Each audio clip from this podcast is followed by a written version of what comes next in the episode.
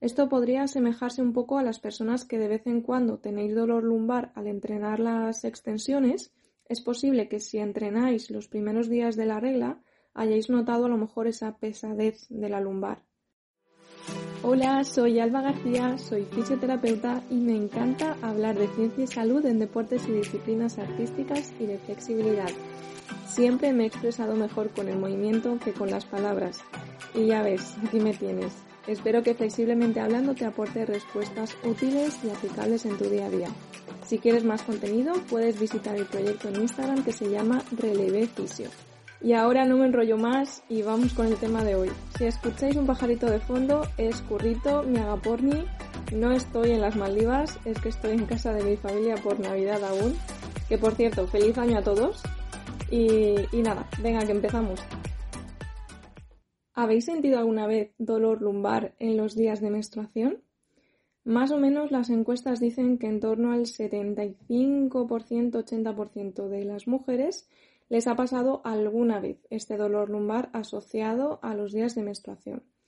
A mí me pasa que normalmente después de las primeras horas, después de las primeras 10, 12 horas o así, me empieza a doler la parte baja del vientre y me dura un día más o menos. Hay veces que me empieza durante la noche y paso mala noche y hay veces que me pilla durante el día. Normalmente las veces que me ha dolido la lumbar también ha sido durante el día.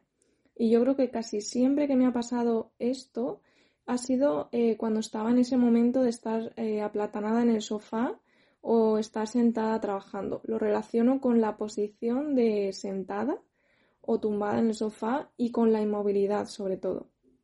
Entonces, bueno, yo cada vez que os voy a hablar de algo intento navegar un poquito primero por internet y ver qué información está disponible y me he encontrado con que en casi todos los sitios nombran al cambio hormonal, el aumento de prostaglandinas, y a las contracciones del útero, que es para lo que sirven las prostaglandinas, las contracciones para, para expulsar el endometrio. Pero en realidad las contracciones necesarias para expulsarlo no son grandes. Es un tejido que queda desprendido del cuerpo, aunque esté dentro ya no forma parte del cuerpo. Según Arturo Goicochea, si las contracciones son fuertes o de tipo espasmo, no es porque las necesitemos para expulsar el endometrio, sino por el estado de hiperexcitabilidad del sistema nervioso.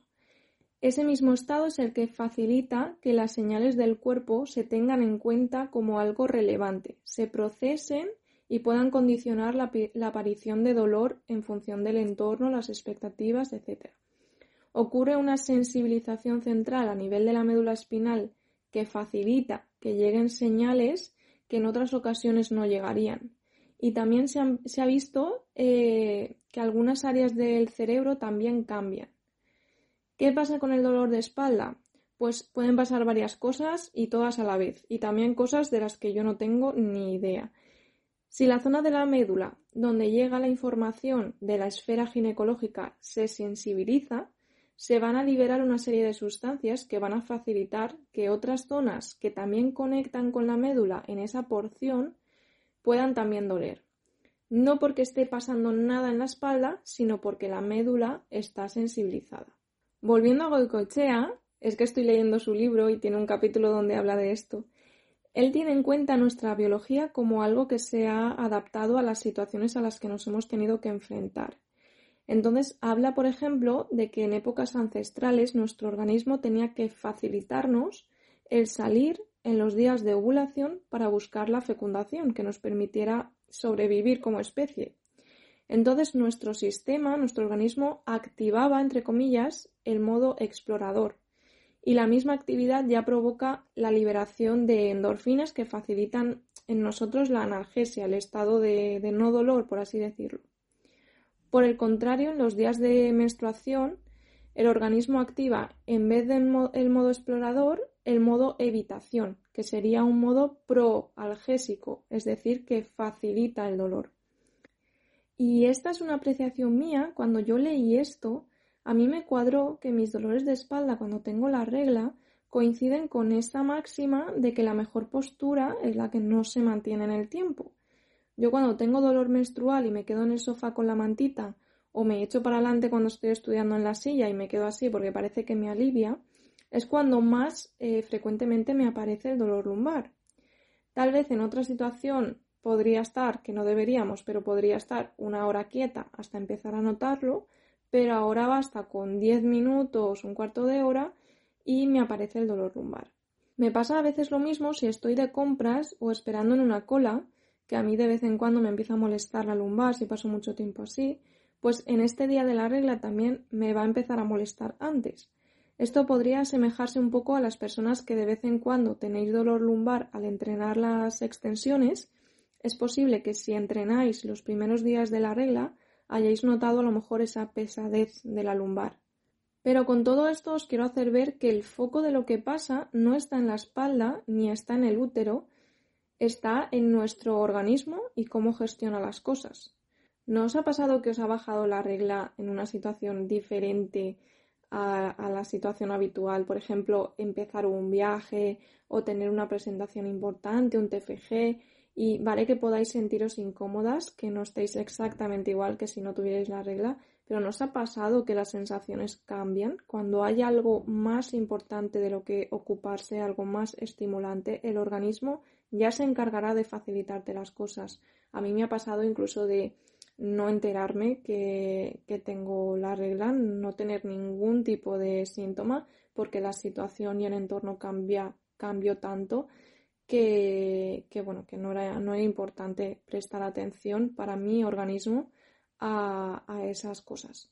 Bueno, pues respecto a qué hacer en estos días, yo creo que lo más sano es comprenderlo y no dejar que nos paralice totalmente porque el movimiento facilita esa reversión del estado proalgésico, facilitador de dolor, a un estado más analgésico y salimos un poco de ese círculo vicioso.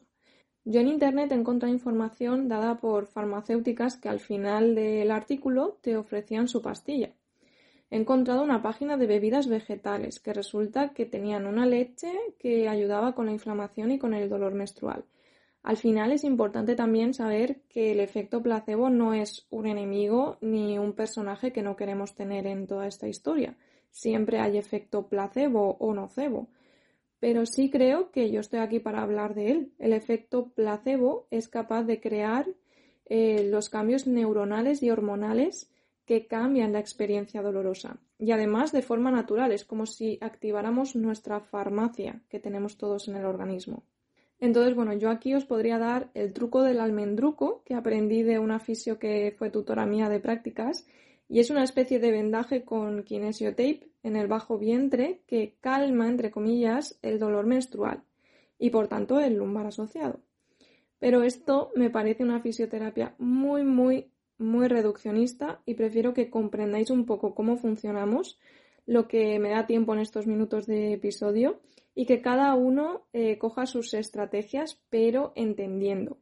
Ahora ya sabéis, no pasa nada malo en vuestra espalda cuando os duele con la menstruación, no dejéis que vuestro sistema os asuste. Descansad si es lo que queréis hacer, pero no dejéis que paralice vuestra vida. Y ahora me toca desearos un feliz día. Si os ha gustado este episodio, me encantaría que lo compartierais con vuestros conocidos para poder llegar a muchas más personas. Muchas gracias y hasta la próxima.